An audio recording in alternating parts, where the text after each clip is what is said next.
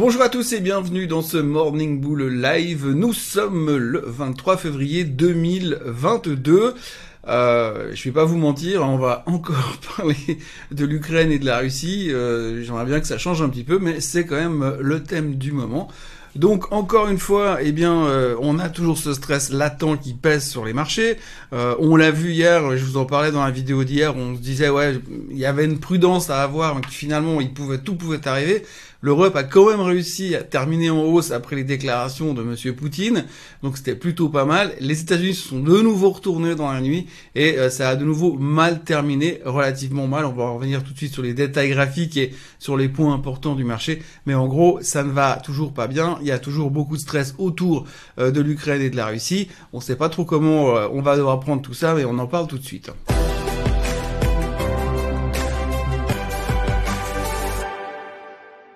Alors oui, grosso modo, hier, euh, les indices européens terminent en hausse. C'est un petit peu la surprise de la veille. Enfin, en tout cas, ce qu'il faut noter, c'est que le jour encore avant, on avait déjà bien tanké, bien subi les, conséquences de, cette crise russo-ukrainienne.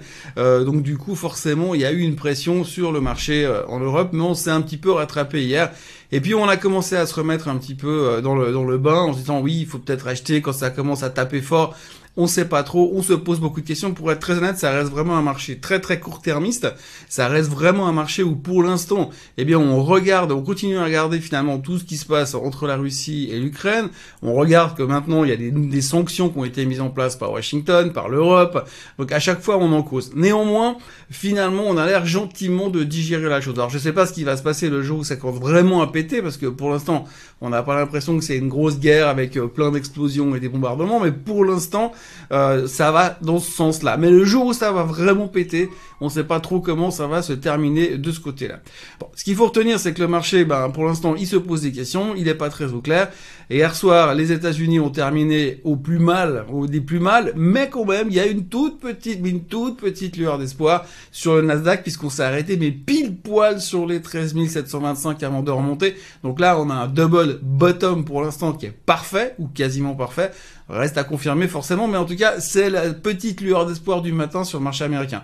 L'autre côté, c'est le S&P 500 qui, lui, a terminé pour la première fois depuis 2020, euh, ça fait en baisse de 10%, donc une correction, euh, de, enfin, 10% depuis les plus hauts, bien sûr, hein, pas juste 10% sur hier, mais 10% depuis les plus hauts euh, du marché. Donc, du coup, on est en zone de correction sur le S&P 500. C'est la première fois qu'on clôture à moins 10%, à plus de moins 10%, en guillemets. Et donc, du coup, bah, forcément, on est entré en zone de correction sur le S&P 500. Alors, on n'aime pas ça du tout. Hein. Alors maintenant de nouveau, autre bonne nouvelle, parce qu'on va essayer de rester joyeux et de bonne humeur aujourd'hui, eh bien euh, la bonne nouvelle aussi, c'est que finalement on a repris toutes les statistiques comme à chaque fois, et on voit que à chaque fois qu'on a une zone de correction sur le S&P 500, eh bien oui, forcément ça remonte derrière.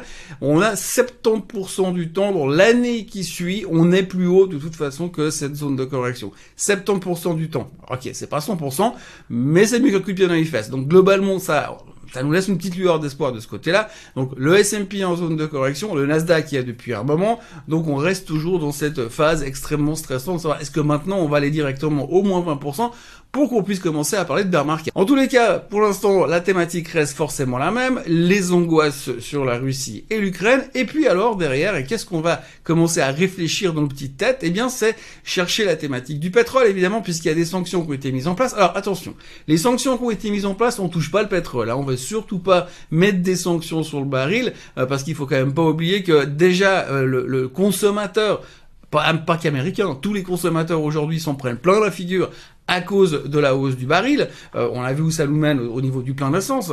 Premier exemple, aux États-Unis, ils commencent à stresser, même si chez eux il y a moins de taxes, c'est un petit peu moins cher, mais ils commencent à stresser et à se poser des problèmes. Donc on va surtout pas toucher le pétrole. Néanmoins, on a quand même tapé les 95-96 dollars hier. On revient un petit peu aujourd'hui justement parce que les sanctions ne touchent pas le baril. Donc du coup, il y a un petit soulagement de ce côté-là et c'est aussi une autre petite bonne nouvelle, mais on n'a pas encore gagné de ce côté-là. En tout cas, le baril est un stress. Il y a aussi un stress inflationniste qui revient derrière à cause du baril, mais il y a aussi le fait que tout d'un coup, on se rend compte que euh, le consommateur américain, selon les chiffres qui ont été publiés hier, est très très très très euh, timoré en ce moment. C'est pas la grande forme et on voit quand même qu'il aurait peut-être l'intention de ralentir ses dépenses. Ce qui est une bonne nouvelle parce que s'il ralentit ses dépenses, ça veut dire que l'inflation, eh bien, elle pourrait ralentir aussi. Et si l'inflation tout d'un coup n'est plus aussi dynamique qu'elle l'était il y a 15 jours, 3 semaines, eh bien peut-être que nos amis de la Fed, ils vont avoir une perception différente et ils pourraient euh, changer d'avis de ce côté-là et commencer à avoir une euh, manière de monter les taux un peu moins agressive que ce qu'on pourrait essayer il y a encore 15 jours en arrière.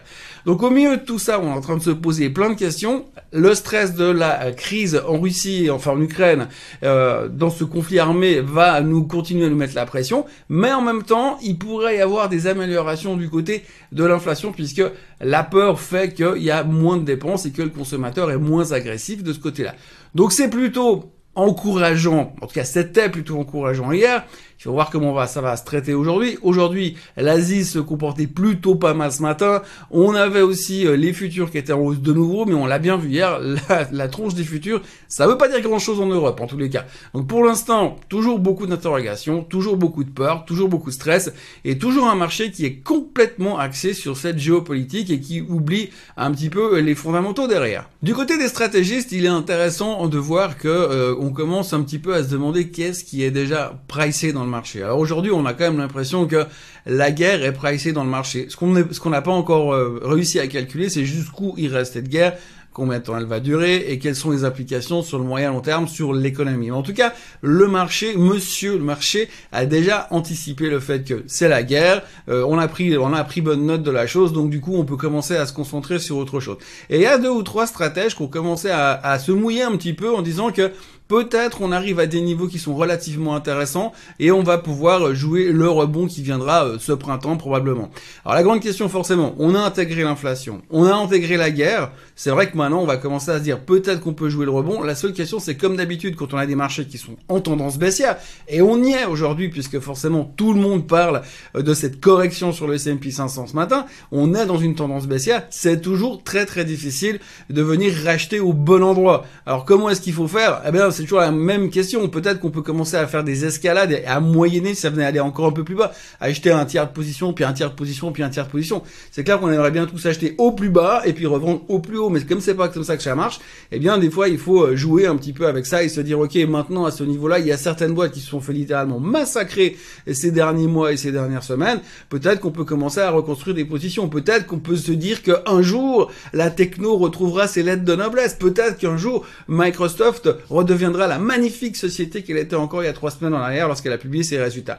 Donc on est vraiment dans cette ambiance-là où on commence gentiment à se poser des questions, mais c'est vrai qu'on a toujours ce stress inhérent euh, à cette crise russo-ukrainienne et c'est là, c'est autour de quoi tout tourne aujourd'hui et c'est ce qui fait qu'il y a aussi peu de trucs à raconter pour l'instant. Alors on peut parler du pétrole qui revient gentiment parce que les sanctions ne touchent pas le pétrole. On notera aussi quand même que les Allemands ont fermé euh, le pipeline Nord Stream 2, donc du coup, eh ben forcément, le gaz a pris l'ascenseur également. On notera aussi que l'or va relativement bien et est en train de titiller les 1900, mais il n'arrive pas à passer cette frontière de 1900.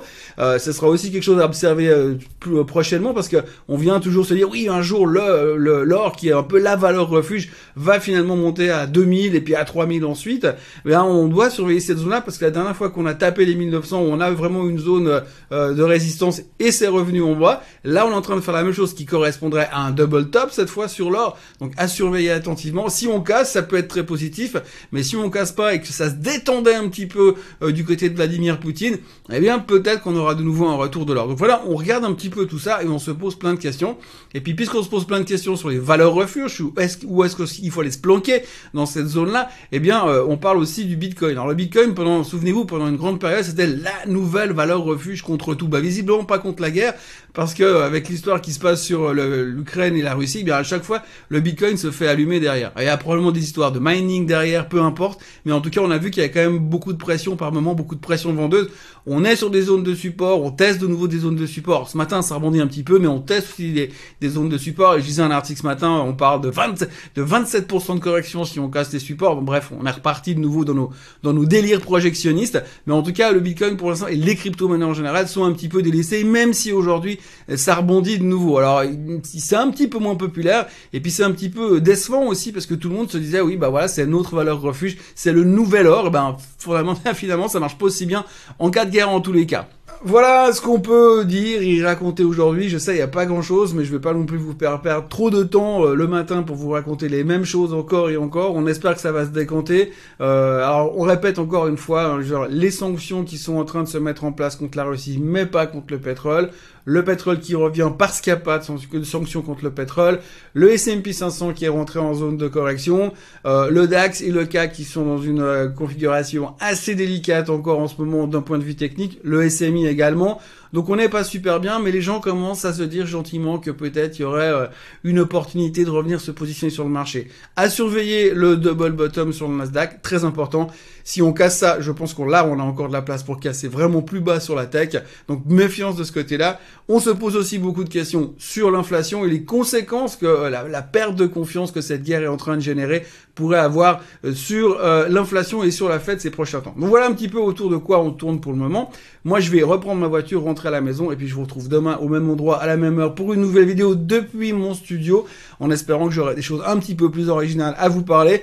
Et d'ici là passez une excellente journée, n'oubliez pas de vous abonner. Et puis on se revoit. Bah demain. Bye bye